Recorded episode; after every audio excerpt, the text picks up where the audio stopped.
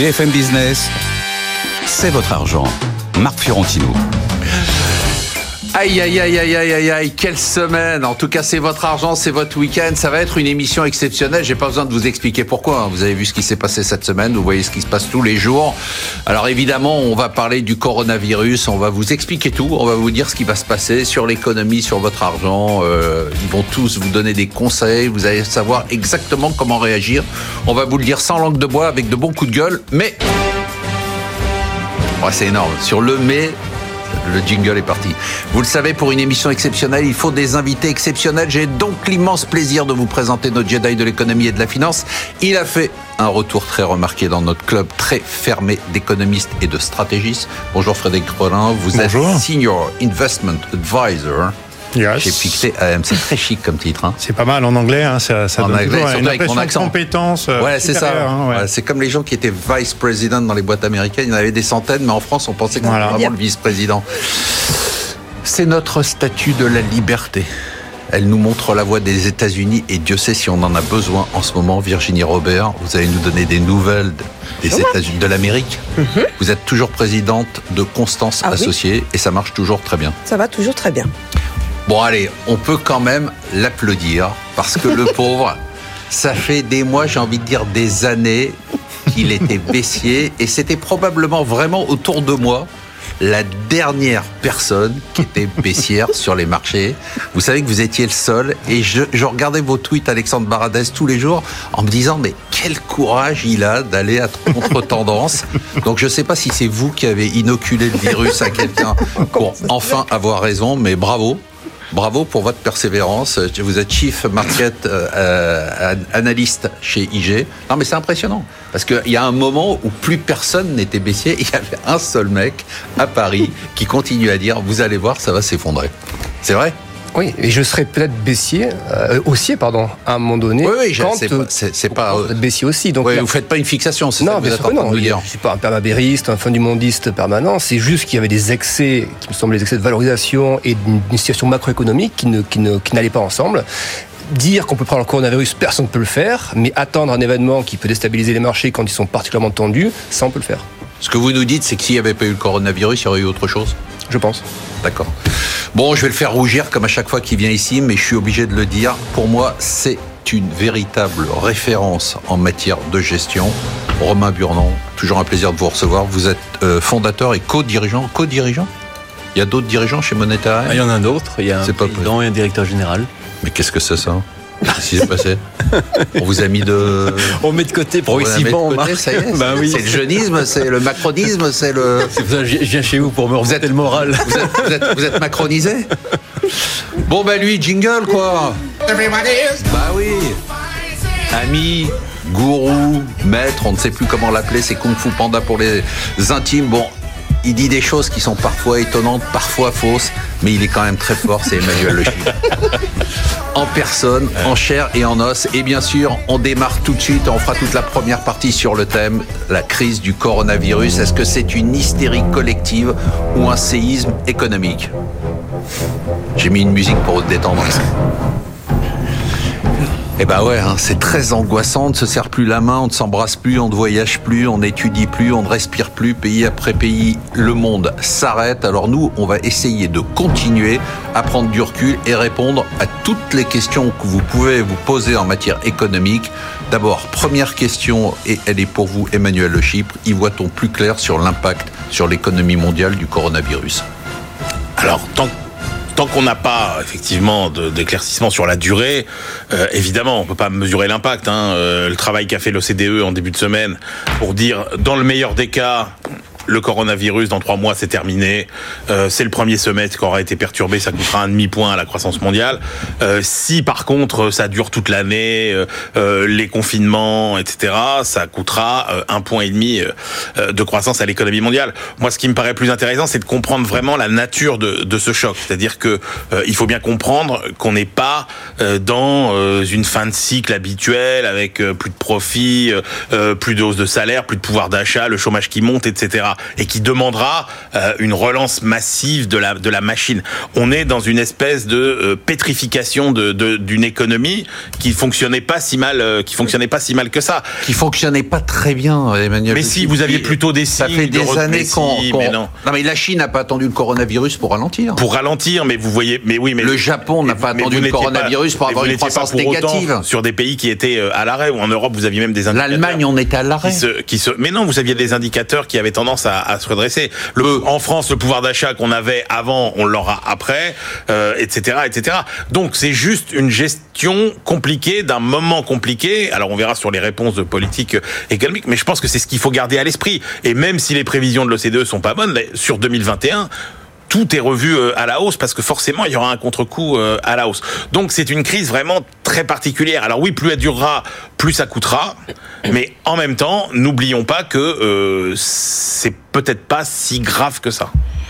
Robin Burdan, je sais que vous aimez pas trop parler de macroéconomie et que vous nous dites toujours, moi je regarde les entreprises. Mais quand on a un, un événement aussi massif que ça, on est obligé de regarder la macroéconomie, non? Oui, ou on peut continuer à regarder les entreprises, donc regarder les secteurs d'activité qui sont pénalisés, et puis se dire qu'est-ce qui va se passer après. Donc dans les secteurs d'activité pénalisés, il y, a, tous ceux qui sont évidents, qui sont liés au transport aérien, au tourisme, au loisir, euh, à la restauration, à l'hôtellerie. Euh, il y en a ceux qui sont indirects. Par exemple, on voit en bourse des sociétés comme Safran, comme Airbus, qui ont décroché. Parce que l'idée, c'est qu'il y a moins de trafic aérien, mais est-ce que ça repartira comme avant? Euh, on peut se poser la question. En tout cas, on avait l'idée que le transport aérien euh, croissait au nombre de passagers de kilomètres parcourus de 5% par an, et c'est le cas depuis des, décennies, et ça s'était projeté pour durer des décennies. Est-ce que ça va durer? Est-ce que les gens vont pas prendre d'autres habitudes? Donc ça, c'est un, un des sujets.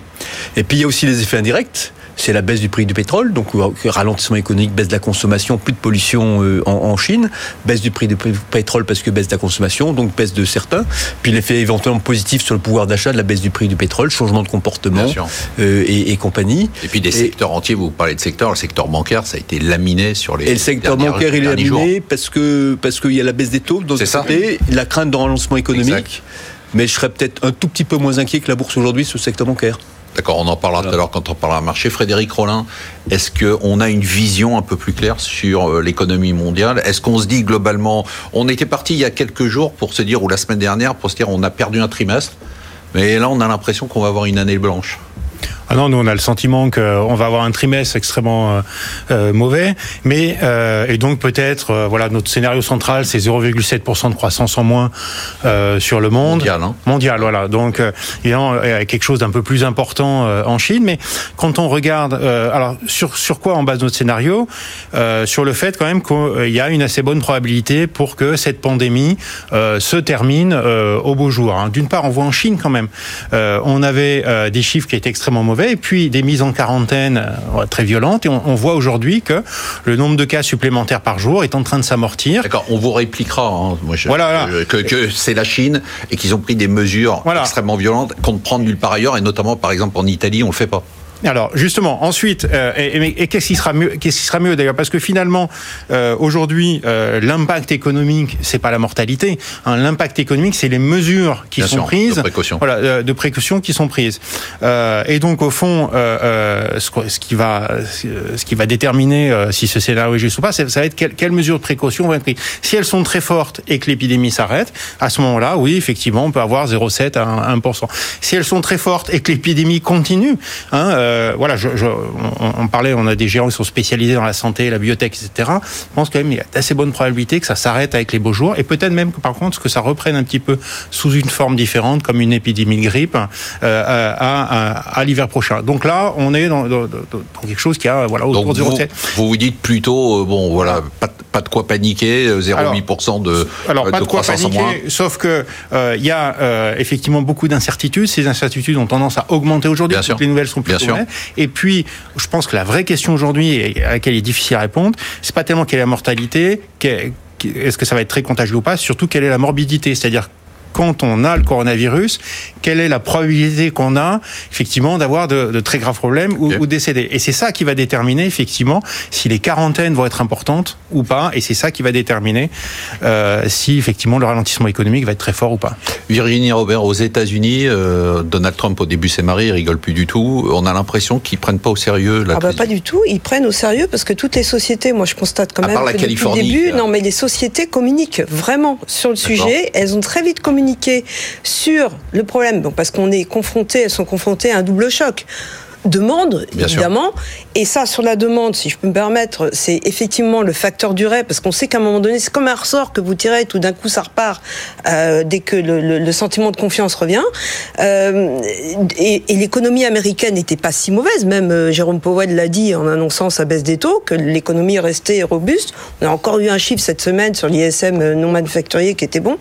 Donc, du côté demande, je suis pas très inquiète. En fait, là où elles communiquent, les sociétés, au début, elles ont communiqué sur le côté demande. On ferme des Starbucks, ferme des restaurants euh, euh, en Chine, etc. Qu'est-ce que ça va lui coûter sur, euh, en impact sur le chiffre d'affaires? Aujourd'hui, elles communiquent sur l'impact sur le choc d'offres. Parce qu'il est bien là le problème. C'est qu'il faut pas que ça se grippe. Et comme toujours, quand ça se grippe dans les supply chains, la chaîne de production, ça va impacter. Et ça va impacter qui en priorité? Les sociétés les plus faibles, les sociétés endettées qui pourront peut-être pas faire face si ça dure trop longtemps. Donc il, il- il est là le sujet. Et comme toujours, qu'est-ce qui va s'en sortir le mieux dans ces cas-là? Il y a des secteurs qui vont Bien évidemment qui sont sûr. un peu plus entre guillemets immunisés. On en parlera tout à l'heure. Mais euh, ce sont les gros parce que les gros ils ont des, des, qualités bilancielles qui sont élevées et, probablement qu'ils ont une, agilité aussi dans la gestion de la crise. Donc ça c'est très important. Mais les sociétés sont très euh, comme disent concern. Enfin donc euh, et elles communiquent et aujourd'hui on a ce deuxième chapitre de communication sur les supply chains. Alexandre Baradel, ça fait des mois que vous nous annoncez la fin du monde. Est-ce qu'elle est là? En tout cas, on note, non, évidemment qu'elle n'est pas là, et même déjà pour des gens, des gens qui construisent des portefeuilles sur des 5 ou 10 ans, euh, un quasi 20% de baisse sur le CAC, on a 17 quand même. Hein, Ouais. Le sommet récent en 3 semaines, 17% On a de fait baisse. six, mais on a effacé en deux semaines un an de, Voilà. de progression. Ouais. Donc quelqu'un qui construit un portefeuille sur de la durée, évidemment que des trous d'air comme ça, c'est des choses qu'on achète et, et qu'on porte après euh, avec le temps. La question c'est est-ce qu'on repart dès maintenant ou est-ce qu'on passe en bear market, donc marché baissier, c'est-à-dire 20% de correction, et est-ce qu'on arrive sur des niveaux qu'on n'a pas eu finalement depuis la crise des, je dis pas l'amplitude, mais des niveaux qu'on n'a pas vu de repli depuis la crise des subprimes. A- moi ce qui m'inquiète un peu, c'est que des patterns de correction, c'est-à-dire des, contextes de correction post-crise des subprimes, donc sur une dizaine d'années, il y en a eu euh, trois, trois gros. Vous avez eu la crise de la dette en zone euro, ça a baissé, c'est reparti. 2015, crise des émergents, pareil, ça baisse 15, même pas 20%, 15-16, ça repart. Euh, la crise commerciale États-Unis-Chine, là on a perdu un bon 20% et c'est reparti. Et à chaque fois, si on regarde des, graphiques un peu moyen terme, on a des moyennes de prix donc plutôt longues, hein, les hebdomadaires, 50, 100, même mensuels, qui ne sont pas revues depuis quasiment une décennie. Et là, on a un choc qui, par rapport à ces moyennes de prix, nous amène sous- sur des niveaux qu'on n'est pas vu, enfin qu'on n'est pas vu depuis déjà pas mal de temps, et qui ont la capacité de commencer à faire s'incliner, si vous voulez, ces moyennes de prix, à les faire converger. Et jusqu'à présent, comme on a systématiquement réussi à sortir, pour les gens qui je vais être très simple. Jusqu'à présent, trois fois, quatre fois d'affilée, on a réussi à sortir par l'eau de ces situations. Il y a bien un moment dans un cycle, ça arrive toujours comme ça, où la dernière fois n'est pas la bonne, on croit que ça va repartir, ça repart pas. Et je pense aujourd'hui, c'est un peu ça qu'il faut essayer de mesurer. Je dis ça part pas, je dis pas dans 4 ans ou 10 ans. Non, non. Je dis, est-ce qu'on part d'un risque de 3 mois simplement, et est-ce qu'il va migrer sur un risque de 6 mois, 9 mois, 12 mois Parce que je pense que le marché est en train de penser un peu comme de- ça en ce moment, très très vite. L'épidémie en Chine, ça fait 3 mois qu'elle dure à peu près. Elle a commencé fin décembre. Donc si on raisonne un peu grossièrement, on se dit, bah, s'il y a cette latence sur l'Europe et les États-Unis, c'est la sont- grosse ouais. point d'interrogation, ça peut nous amener sur de deux ou trois trimestres. Donc là, effectivement, la croissance, la croissance et, le, Et là, les comportements avoir- changeront évidemment. Une année blanche, ça serait grave, euh, Emmanuel Le Chypre encore une fois, oui, c'est grave pour euh, pour euh, pour euh, certains secteurs qui euh, euh, sont confrontés. euh, à- Il y a des secteurs pour lesquels c'est effectivement dramatique, et c'est pas tellement les euh, effectivement les grosses entreprises euh, ou même les grosses PME qui sont dans des logiques. j'ai du mal à m'approvisionner en Ouais. Chine, j'ai du mal à vendre en Chine. Ça, ça peut aller. Ce qu'il faut bien voir, c'est qu'aujourd'hui, il y a tout un tas de petites euh, entreprises, alors qui sont un peu sous le radar euh, des marchés financiers, etc., mais qui elles sont dans des situations catastrophiques, c'est-à-dire des PME de quelques dizaines de personnes qui travaillent dans des secteurs secteurs pour lesquels il n'y a plus d'activité. Prenez euh, les autocaristes, prenez euh, euh, les gens qui travaillent dans dans le- la culture, le théâtre, etc. Prenez les traiteurs et ces machins-là.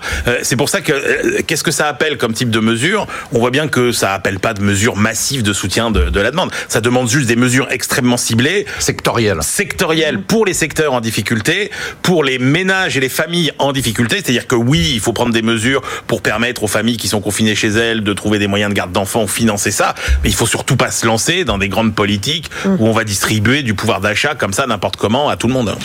Ce que j'ai retenu ce que vous disiez tout à l'heure, Romain, c'est est-ce qu'on va revenir là où on était? C'est intéressant ce point de vue, c'est-à-dire de se dire est-ce que finalement, euh, on- un peu comme on, a découvert le télétravail et ça s'est développé avec les grèves, est-ce qu'il n'y a pas des, des comportements fondamentaux qui vont changer post-crise? Ou est-ce que, comme dit Emmanuel, ça sera une parenthèse? Quel, est votre sentiment quand vous, quand vous parlez aux entreprises et par rapport aux entreprises que vous étudiez? Bah, je pense qu'il y, a une- tendance dans les entreprises qui est, les bureaux flexibles. Donc on le voit dans les, les grandes banques, elles encouragent leur, euh, une partie de leur personnel à travailler de chez eux structurellement, Bon, ça- indépendamment de la crise. Voilà, de ça, on la va y crise aller, hein. On- on Et donc ça, c'est un fort, un fort accélérateur du mouvement parce qu'il y a des gens qui peuvent résister, puis finalement, quand ils, pour des raisons sanitaires, ils doivent travailler de chez eux, ils prennent l'habitude, et donc je pense que c'est des comportements qui vont changer. Moi, je vois les, les gens, tous les roadshows, donc les visites, Ouais. la plupart ont été annulées de, de sociétés non françaises. Tout Euh, a été, parce que pour les gens qui n'ont pas l'habitude, ça a été annulé. donc. ça a été annulé, donc on- C'est-à-dire, c'est c'est les, rési- les présidents d'entreprise, enfin de, Les présidents d'entreprise de boîtes qui- cotées, qui viennent font le Paris. Ouais, et qui Même par exemple, on a parce que on ne sait pas qui est contagieux. Si c'est Paris, par exemple, on a une société portugaise qui venait nous voir aujourd'hui à 11 h Bon, on a fait une conférence call. d'accord. Finalement. C'était pas gênant de faire une conférence call avec des gens qu'on connaît Voilà. bien et avec des slides qui étaient envoyés à l'avance. Euh, on s'est pas serré la main. Il n'a pas pris l'avion et il a une journée plus tranquille euh, à Lisbonne. Donc ce que vous nous dites, c'est que peut-être en plus, il y a quand même la musique de l'écologie qui est derrière, hein, et du coup, et du CO2 et des choses comme ça. Ça pourrait modifier les comportements. Enfin, en même temps, le coût de la non, non, visio- attendez, je, je- je- ça pour, vous, vous pensez que La ça, visio, c'est zéro. Hein. C'est zéro parce qu'on on était au téléphone et Non, non, mais je veux dire, le coût, de- le coût de la visio qui va remplacer le, le voyage, etc., on nous l'a déjà fait plusieurs Ouais. fois. Et donc, l'idée du télétravail, etc., on nous l'a déjà fait plusieurs fois. On voit bien que ça se développe. Mais Sauf que, mais que ça reste limité quand même à certaines circonstances et qu'il y a beaucoup de choses que vous ne pouvez pas faire euh, par visioconférence. Ah oui, mais bien sûr. Mais les déplacements, les déplacements d'affaires, euh, je pense que c'est quelque chose qui peut être réduit D'ailleurs, dans toutes les périodes de, de restriction. D'ailleurs, je pense qu'il y a aussi une, un effet euh, économie aussi. Je veux dire, sûr. les banques et compagnies disent alors ne, ne voyagez plus. Ce qu'on dit aussi dans les périodes de crise. économie, pollution, euh, a- bah, faisons à la, à la fois on fait des économies et on, et on s'économise. Frédéric Rollin, vous, pensez qu'il peut y avoir euh, ça un élément parce qu'il y avait quand même des modifications structurelles. On n'est pas, moi je suis pas d'accord avec Emmanuel. Je pense qu'on n'est pas dans un choc conjoncturel, on est dans un choc structurel et, quelque part euh, le coronavirus c'est un peu le révélateur de problèmes structurels. Est-ce que vous pensez qu'on est dans du structurel ou du conjoncturel? Alors, il peut y avoir des impacts structurels. Et, effectivement, je voilà, chez Pictet, par exemple, on essaye énormément de développer le télétravail. Et si je prends mon cas personnel, j'ai pas encore essayé, mais je me dis, après tout, voilà, ça sera peut-être une occasion. Donc maintenant, j'ai ma petite carte avec mes codes et je peux me brancher depuis chez moi. J'ai pas encore essayé, mais il est pas impossible que la semaine prochaine je le fasse. Et puis finalement, Ou bah, le fait que vous soyez venu en pyjama voilà, c'est ça. Je suis en short en dessous. hein. Personne, personne ne le voit. Personne ne le voit, mais enfin je le dis parce que justement ça va dans la temps. Voilà. Là on est dans- vraiment dans le changement structurel. Voilà. Et en fait, je vous remercie d'ailleurs d'avoir fait un, un- Ouais. un écran euh, Bah, BFM l'aviez chez moi, voilà, en incrustation. Mais euh, alors, je sais plus. Oui, et, et- et donc, et, et oui, ça, ça, ça va se développer. Et puis aussi, c'est assez intéressant. Il y a peut-être aussi des opportunités d'investissement. Bah oui. Typiquement, euh, quand on regarde, euh, il y a des sociétés de, de jeux électroniques en Chine euh, qui ont vu leur cours de bourse quand même chuter fortement. Alors beaucoup moins que les autres marchés, mais chuter fortement. Et c'est des sociétés comme NetEase qui vous disent, ben moi, j'ai eu 130 euh, euh, pendant la- les périodes de quarantaine, 130% de hausse euh, de euh, mon chiffre d'affaires. Alors peut-être qu'après ça va re- rebaisser. Oui, oui, mais bien au sûr. fond, Il y a des gens qui sont abonnés, qui ont joué un peu plus. Il y a les, les temps d'écran ont, ont- ont- ont fortement augmenté. Et oui, je pense que ça euh, nécessairement euh, ça va ça va laisser ça va laisser des traces et ça va être un accélérateur d'un mouvement du commerce électronique qui existe déjà. Euh, voilà, c'est encore une Mais fois le commerce électronique. mais c'est tout. Ouais. Oui, mais ça montre c'est bien comme la- que- C'est comme la, la, la, la, la délocalisation, l'espèce de désinternationalisation des processus de production, ça va les accélérer. Euh, mais ça, ça avait déjà commencé. Ça avait déjà commencé. Cette idée que quand vous avez une voiture, les pièces viennent de 35 pays différents, euh, on voit bien les vulnérabilités que ça crée. Et ça, mais c'est ça, c'était déjà, c'était déjà à l'œuvre. On le voyait dans les chiffres du commerce mondial.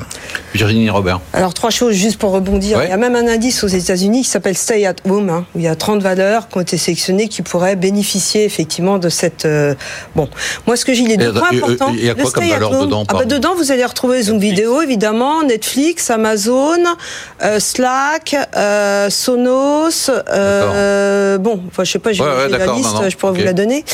Euh, il faut pas se limiter. Enfin, je veux dire, c'est bien, c'est sympathique, intéressant mais quand c'est intéressant. Oui, oui. Non, euh, moi je vois deux choses. D'abord, toute crise apporte son lot d'innovation derrière, et on voit déjà dans la gestion de la crise.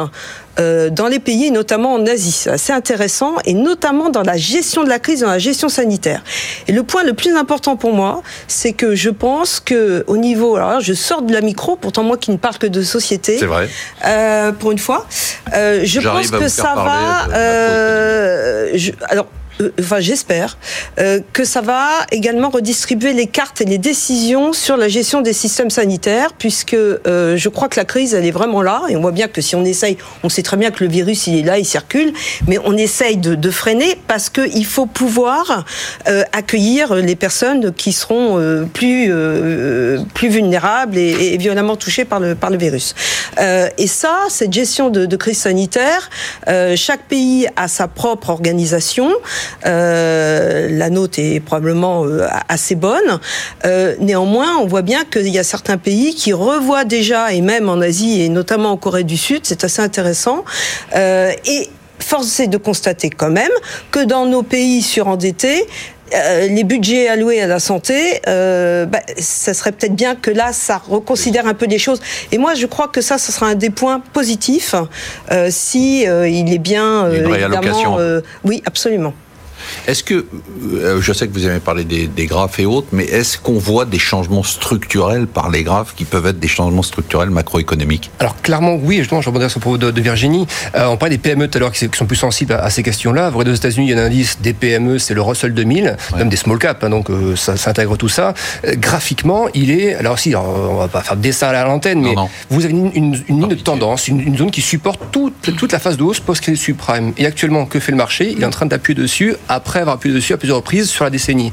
Donc, ça veut dire quoi? Ça veut dire que quand vous appuyez dessus dans une phase de stress, le risque que ça casse, et si ça casse une grosse trend line, une grosse ligne tendance comme ça de 10 ans, il y a un vrai risque d'aspiration par le bas. Et puis, deuxième constat, c'est sur les grosses valeurs, effectivement, euh, les valeurs stay at home. Alors, on voit qu'effectivement, dans le Nasdaq, elles Les valeurs pas- stay at home. hein. voilà, et dans le Nasdaq, il y a des grosses, donc Amazon, Nasdaq 100, le gros, il y a, vous avez Netflix, vous avez Microsoft et autres. Toutes n'ont pas pris le, le- le même pourcentage de baisse, mais justement, il va falloir surveiller ça comme, comme catalyseur parce que le Nasdaq finalement résiste quand même très bien en ce moment par rapport à ça. Il a quand même baissé, mais il résiste.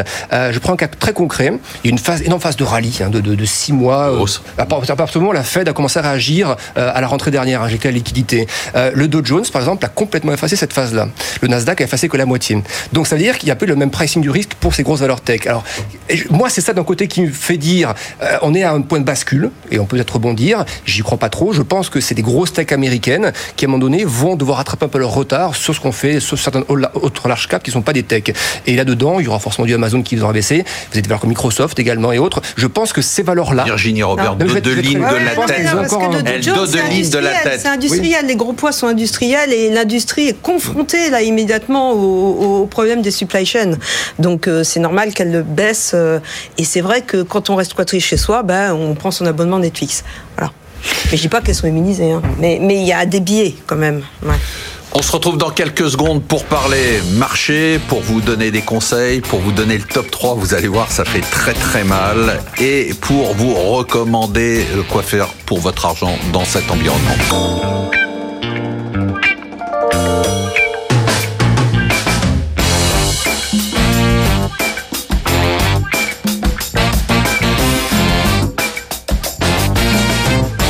BFM Business, c'est votre argent. Marc Fiorentino.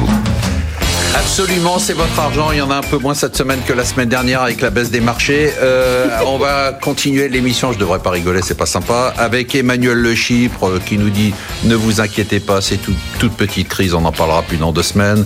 Romain Burnand, j'ai réussi à lui faire parler de macroéconomie. C'est quand même un miracle. Il ne veut jamais le faire. Alexandre Baradès, j'essaie de lui faire parler de macroéconomie, mais il ne me parle que de graphes. Virginie Robert qui nous donne la voix des États-Unis et Frédéric Rollin qui amène une dose de sagesse dans toutes ses présentations. On va parler deux secondes euh, rapidement des élections américaines quand même. Ah ouais, Bernie Sanders 79 ans, Biden 77. Waouh le dégagisme, le jeunisme, ça me laisse de l'espoir. J'ai encore du temps. Je vais pouvoir rester ici au moins encore 20 ans. Biden a remporté le Super Tuesday. La course à la candidature démocrate est relancée. Ce sera donc Biden contre Sanders. Alors pourquoi j'en parle? Parce que beaucoup ont dit, euh, j'en faisais partie d'ailleurs, qu'une partie de la baisse du coronavirus était liée au fait que Sanders euh, était remonté dans les sondages et qu'on se disait quand même pour Wall Street c'est pas terrible et que la remontée qu'il y a eu pendant quelques jours ça a été lié au fait que Biden a émergé, que Biden, ben, c'est un démocrate modéré. Qu'est-ce que vous pouvez nous dire sur euh, Wall Street et les élections, euh, Virginie Robert? Ouais, non, moi je pense qu'il y a eu une incidence. Bah, c'est clair. Bah, Joe Biden, euh, je veux dire, qui reprend de l'avant, euh, c'est pas une bonne nouvelle pour Trump, ça c'est clair, puisqu'il a plus de chance, à mon avis, qu'un Bernie Sanders qui était beaucoup plus Ouais, enfin, euh, le- le- extrême. S'il y a débat, s'il y a débat, voilà. on a de la, on, on a Mais- déjà de la peine par avance pour Joe Biden. Mais, mais, Quand même. mais euh, oui, oui, c'est vrai que là, moi, je pense hein. qu'il y a eu un espèce de, de, de fond justement hein, pour. euh, C'est ça, pour démocrate modéré. Absolument, pour proposer euh, Joe Biden. Alors c'est quand même assez, assez remarquable parce que c'est vrai qu'il y a, il y, y a un an, d'abord il avait eu des problèmes de santé et puis il avait des petits budgets. Et puis là maintenant, Michael Bloomberg qui a euh, évidemment annoncé qu'il se retirait de, de la course à la présidentielle, lui apporte son soutien. Elisabeth Warren a également annoncé son retrait, mais pour le moment, c'est réservé. euh, son euh, n'a pas précisé si elle allait soutenir quelqu'un. Donc le mystère euh, reste entier. On pourrait penser qu'elle euh, soutient plutôt euh, Bernie Sanders. Mais enfin bon, pour le moment, il n'y a rien, il y a rien qui est perçu. Non, je crois que alors ce qui peut, ce qui peut quand même pour relier au coronavirus, euh, c'est que faut pas oublier que le système de santé euh, aux États-Unis, Ouais. le sujet du Medicare Ouais. euh, est quand même un sujet euh, euh, vraiment chaud et il est d'autant plus chaud aujourd'hui et, et- et c'est très compliqué et donc va falloir voir ce qu'il décide parce que même Trump pourrait peut-être en profiter pour là passer quelque chose parce que effectivement il va falloir accueillir tous ces gens et certains ne peuvent pas payer Euh, et, et donc euh, ça va peut-être un peu euh, transformer le discours donne. politique.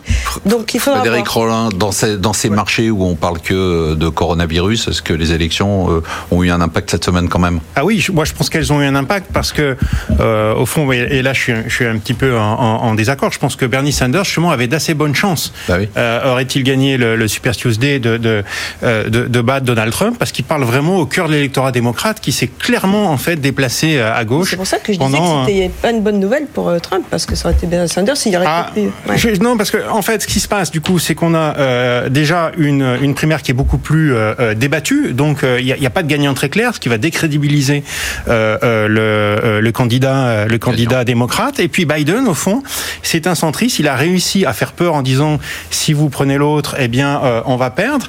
Mais au fond, euh, il est en face d'un électorat qui aujourd'hui existe beaucoup moins qu'auparavant. C'est-à-dire que des démocrates centristes, il y en a plus beaucoup. Et on avait vu en euh, 2016 pas mal d'électeurs de Sanders qui avaient fini par aller voter Trump et donc c'est pas impossible que ça se reproduise. Alors effectivement Elizabeth Warren euh, pourrait euh, aider Bernie Sanders mais en 2016 elle avait soutenu Hillary Clinton quand même donc là elle pourrait changer peut-être c'est pas sûr. Et elle n'a pas du tout apprécié les derniers échanges qu'elle a eus avec Ouais, Bernie plus, Sanders. voilà. Donc, euh, euh, non, ça, ça donne de bonnes chances à, à- à Trump. C'est peut-être ça aussi qui a plu au marché. Allez, on passe au thème suivant, à la question que vous devez sûrement vous poser en ce moment, et je voudrais demander à nos spécialistes de d'y répondre. Que faire pour son argent face à une crise pareille? En Burnand, les gens qui nous écoutent, ils gèrent leurs économies. euh, certains ont un peu d'actions, euh, d'autres n'en ont pas. Euh, Qu'est-ce que vous leur dites? Ah ben, eh, Alors, moi, vous je- êtes gérant ou je- vous n'êtes ah, pas gérant Je suis gérant, je suis Bon, gérant d'action. Donc Voilà. j'ai- que ça à proposer dans ma besace. Un ami vient vous voir et vous dit voilà j'ai de l'argent, qu'est-ce que je fais avec ce qui se passe en ce moment? Vous lui dites quoi? Bah, quand j'ai des amis qui viennent me voir, je dis surtout mais pas tout dans, dans, dans les actions. D'accord. Euh, répartis, c'est ce que dit ce que tout le monde dit et à juste titre. Ne te sens pas obligé quand le marché baisse de vendre parce que tu souffres trop. Et donc euh, voilà, moi j'aurais plutôt tendance à en rajouter un petit peu aujourd'hui. Euh, pourquoi Parce que le, le- la baisse du Quand marché. vous dites en rajouter, c'est-à-dire rajouter un petit peu d'action aujourd'hui pour ceux qui n'auraient pas une exposition qui jugerait pleine. De toute façon, euh, les Américains vendaient structurellement des actions euh, euh, parce que le- leur, leur pourcentage d'actions dans les portefeuilles américains, c'était, je crois, de l'ordre de 60% hein, dans les banques. De, donc chaque fois que les actions montaient, ils en vendaient. euh, bon, bah maintenant, le fait que les actions baissent font que le pourcentage d'actions dans des portefeuilles ou dans des actifs financiers de, de, de particuliers ou d'institutionnels a fortement baissé. Donc c'est plutôt aujourd'hui où on envie éventuellement d'en remettre un peu. Et je dirais dans ce cas-là, faut soit, soit effectivement on pense que tout est fini et soit on prend des valeurs qui ont énormément baissé. On prend pas des valeurs défensives aujourd'hui. Parce que si on a une deuxième phase de baisse qui serait une phase de capitulation, tout baisserait. Parce que les gens chercheraient la liquidité. Aujourd'hui, il n'y a pas beaucoup de retrait. On n'en voit pas dans, la plupart des fonds. On en voit un petit peu globalement dans les statistiques, mais c'est pas des gros retraits. Donc aujourd'hui, c'est plus des réallocations des gens qui euh, euh, font un peu de liquidité dans leur portefeuille ou qui vendent des va- valeurs un peu risquées pour se renforcer à la marge des valeurs peu risquées. Moi, ma stratégie aujourd'hui, c'est à la marge de vendre des valeurs un peu moins risquées dans nos portefeuilles pour augmenter sur des valeurs risquées. Euh, Donnez-nous un exemple, on parlera marché tout à l'heure, mais bah, notamment, si vous voulez, dans, dans les valeurs qui ont extrêmement bien résisté, il y a L'Oréal. d'accord. Il y a toutes les raisons pour que L'Oréal résiste bien. C'est une valeur globale, Ah, elle a d'excellentes marges, elle n'est pas endettée, elle est bien gérée. C'est un leader. Voilà. donc Ouais. il y a le- la, fa- c'est, aussi un secteur ce qui est très peu volatile et, et compagnie. Ceci dit, le décrochage doit être de 7% par rapport au plus haut. Donc- Euh, donc euh, c'est une valeur qui a une valorisation très élevée. Alors, Donc c'est- pas ça qu'il faut acheter. et donc c'est voilà, c'est pas un refuge aujourd'hui. C'était un refuge jusqu'à présent, c'est plus un refuge. Aujourd'hui. Vous pouvez dire, ben, BNP a perdu 30% D'accord. par rapport à retrouve son niveau de septembre. Entre temps, D'accord. il y a plutôt des bonnes nouvelles sur les banques. Euh, si c'est pas une crise euh, systémique, euh, c'est plutôt le moment de- d'avoir un- une pincée de BNP en plus. Voilà. Virginie Robert, Emmanuel Le Chip qui a beaucoup d'argent vient vous voir Ouais. et vous dit euh, qu'est-ce que je fais de mon argent Non, alors, bon, Avec la crise, qu'est-ce que je fais Est-ce je que je mets tout tout en livret A Est-ce en que je mets tout en livret A ou est-ce que je Non, mais au la contraire première je des questions, c'est pour combien de temps vous voulez être investi, quoi. C'est Ouais. ça, le- parce que pour moi, les belles valeurs, si c'est sur du long terme, bah, faut reprendre des belles valeurs. Elles ont quand même baissé. Euh, après, la panique, on sait que c'est jamais une bonne affaire dans les marchés. Ça, c'est clair. On l'a vu dans le passé, quelles que soient les raisons. Après, c'est une question de temps. Voilà. Alors, si on veut faire du trading, ça, je sais pas faire. Non, non, on parle pas de ça, on parle de gérer Mais, son euh, argent, Moi, là. au contraire, je crois qu'il faut privilégier euh, la qualité. Probablement celles qui rebondiront en premier temps, et d'ailleurs qui ont commencé à rebondir, celles qui étaient ce que j'appelle le first impact, hein, donc les valeurs du luxe, euh, euh, de tout de suite. Le, le- Oui. Alors celle-là, euh, bon, après, euh, je dirais qu'il faut vraiment regarder euh, les, les- les stratégies des sociétés. Et ce qui va être intéressant, d'ailleurs, pour nous gérants, c'est que, comme nous, on regarde les avantages c'est de voir comment elles gèrent justement ces problèmes de supply chain, éventuellement si elles en ont, elles en ont beaucoup quand même, euh, elles en auront peut-être encore un peu plus ou peut-être un peu moins. Et donc euh, de, voir effectivement si euh, l'entreprise, eh bien, elle est bien pilotée finalement. Ça c'est très important. Donc j'ai oui et accompagner. Il faut commencer à reprendre parce qu'on ne sait pas où est le point bas, on ne sait pas où est le point beau, point haut. Donc Alors, on parlera marché, je, vous interrogerai tout à l'heure, juste marché, mais de, de façon plus globale, Frédéric Ro- Si quelqu'un vient chez vous aujourd'hui, pas simplement pour dire est-ce que j'achète des actions et quel secteur, j'ai de l'argent, qu'est-ce que je fais, c'est quoi l'allocation dans ces temps de crise et d'agitation?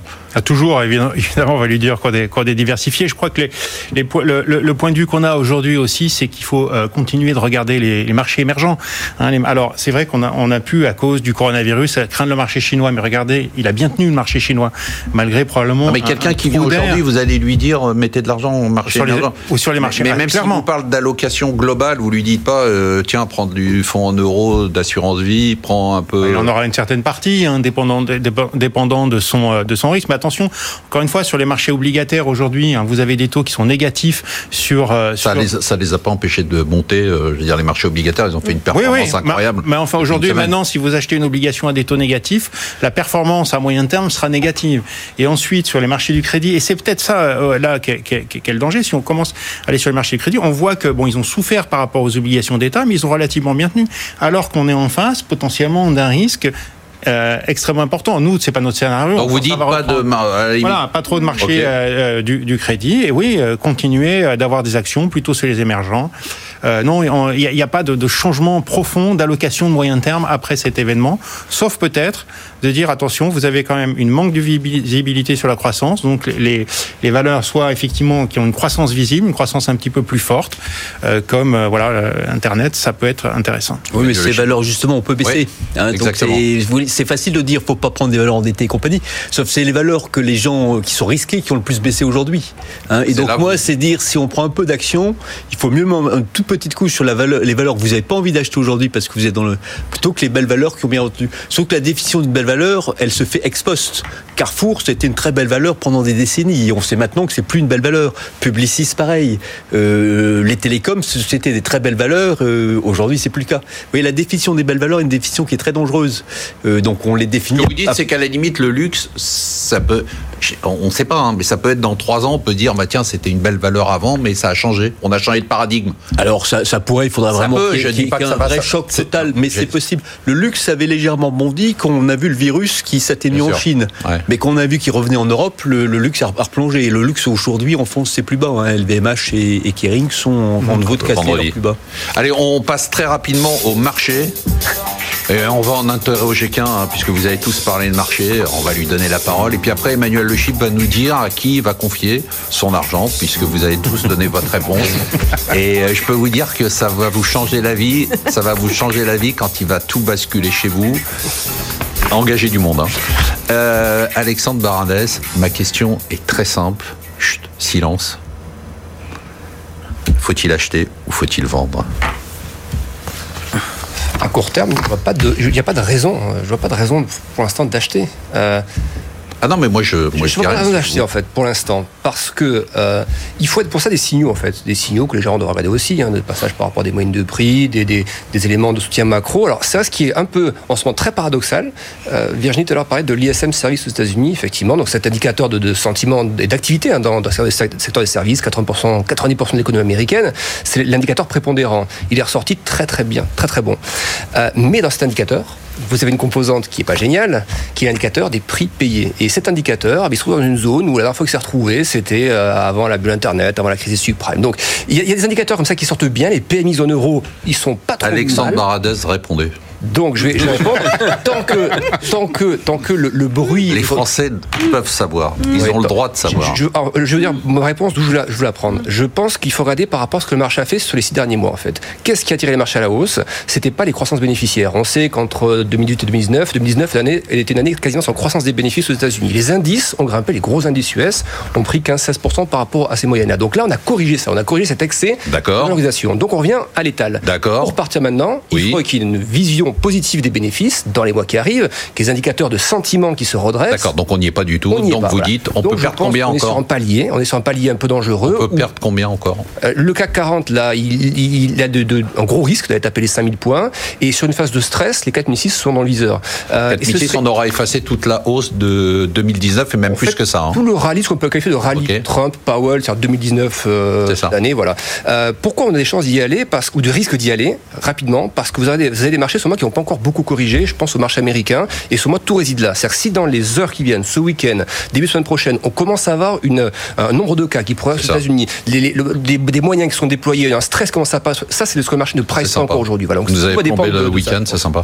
Tout va dépendre de Vous ça. nous avez plombé le week-end. Vous êtes content Virginie, quel est l'événement qui a marqué votre semaine à part le coronavirus? Ouais. Alors c'est l'histoire Uber. hein. Ouais. Voilà, ce, ce risque de bah, cette, ce- cette personne qui avait évidemment qui a obtenu euh, gain de cause euh, sur son statut euh, auto-entrepreneur salarié.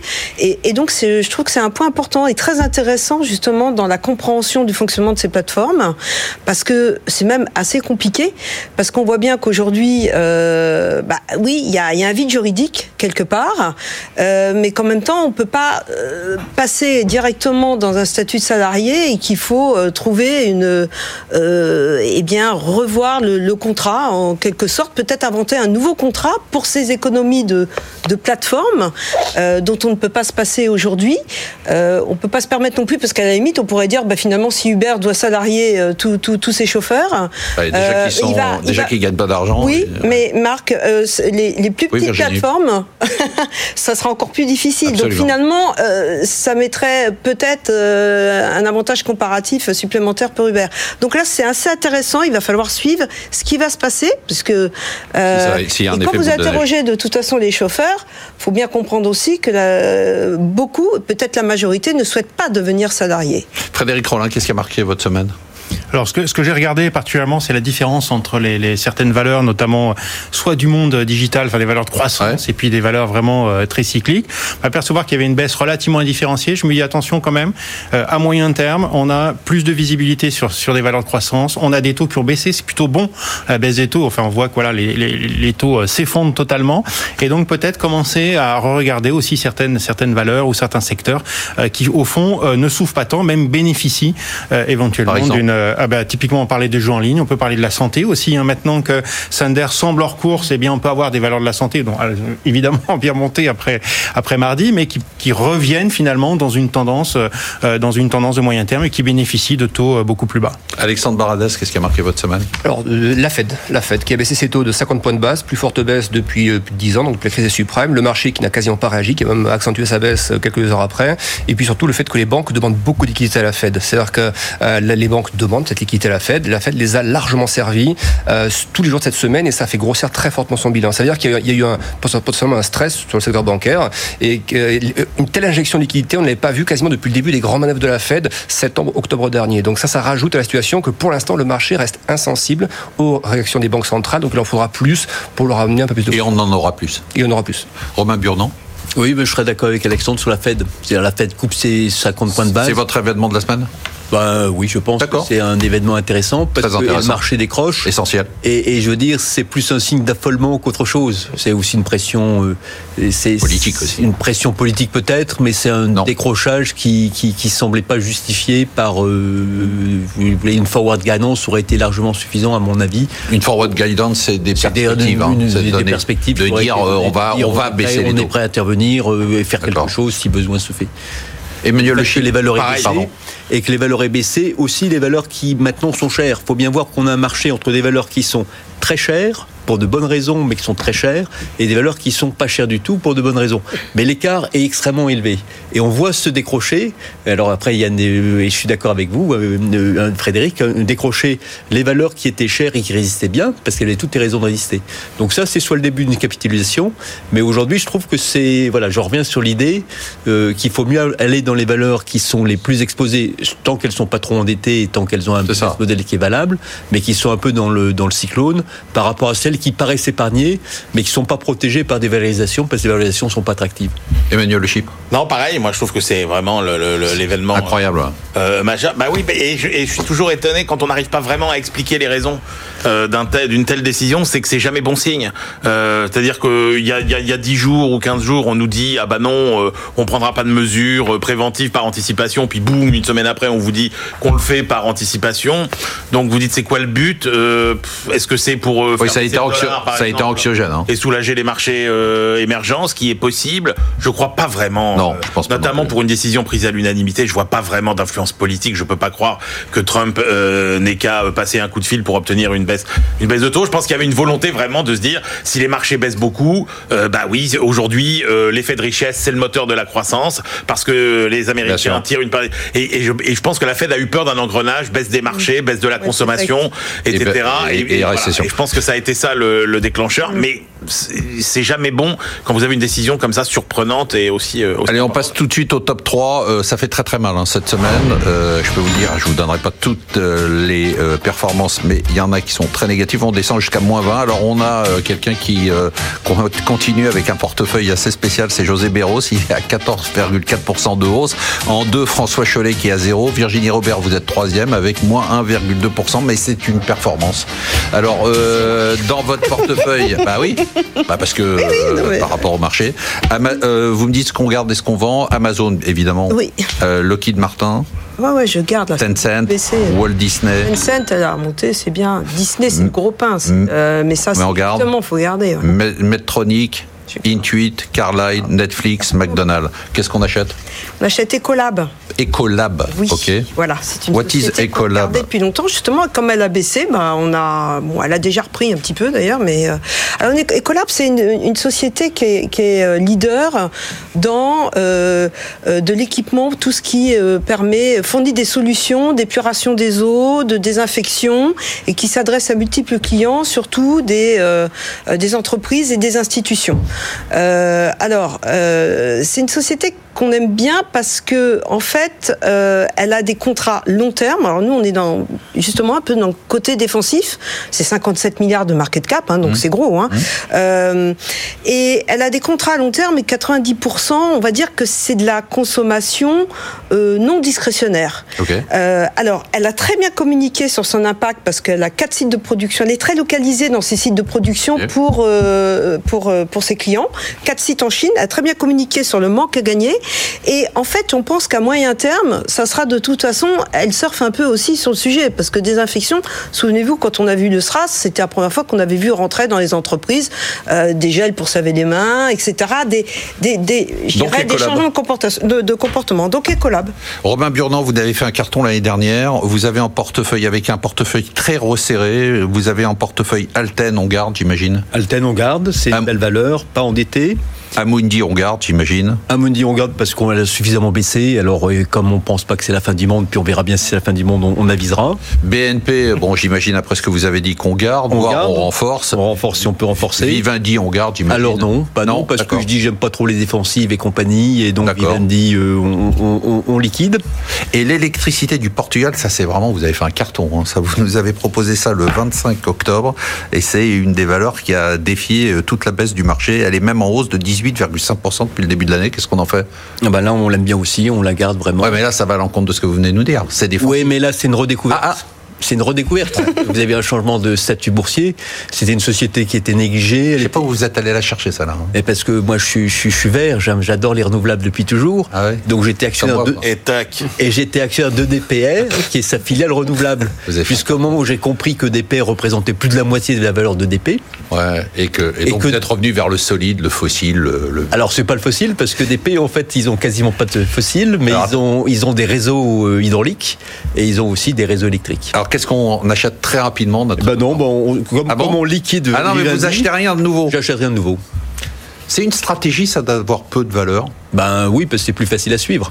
Non, mais au-delà de ça, Eh ben, à, part, à, à ça, d'un point de vue, est-ce que vous conseilleriez aujourd'hui des, euh, à des gens qui se constituent un portefeuille? Plutôt, on entend souvent euh, diversifier, il faut se diversifier et avoir plein de valeurs. Est-ce que vous vous dites au contraire? Parce que vous, ce qui nous frappe, hein, c'est que vous avez toujours, et là, vous en donnez la preuve, vous avez cinq valeurs, vous dites Bah oui, parce que je fais, nouvelles. je fais chez vous ce que je peux pas faire chez moi. D'accord Chez moi, je gère 3 milliards d'euros d'actions. Ouais. Euh, je peux pas avoir 5 valeurs. De toute façon, les règles de division des risques ne permettraient pas. Mais un particulier euh, euh, qui suit son, de manière euh, son portefeuille, 10 valeurs, ça me paraît suffisant. Il faut qu'il cherche une forme de diversification à l'intérieur de ces 10 valeurs. Mais- Par secteur. Par secteur, Par ou exemple. par qui le profil. Société endettée, pas endettée, société internationale, société domestique, euh, large cap, mid cap, small cap. Mais pas trop de valeurs. Mais pas trop de valeur, parce que sinon on ne sait pas les suivre. Ce qu'il faut, c'est bien les suivre, bien les connaître et savoir quel risque on a pris. Et comme ça, on évite de faire les plus grosses erreurs. Alors on en fait plein d'autres. Ça sera le mot de la fin. Merci de nous avoir suivis à tous nos invités. Ben, on va se retrouver la semaine prochaine et je pense que la semaine qui vient va être très agitée. Donc l'émission de la semaine prochaine, ben, sans surprise, hein, elle sera exceptionnelle.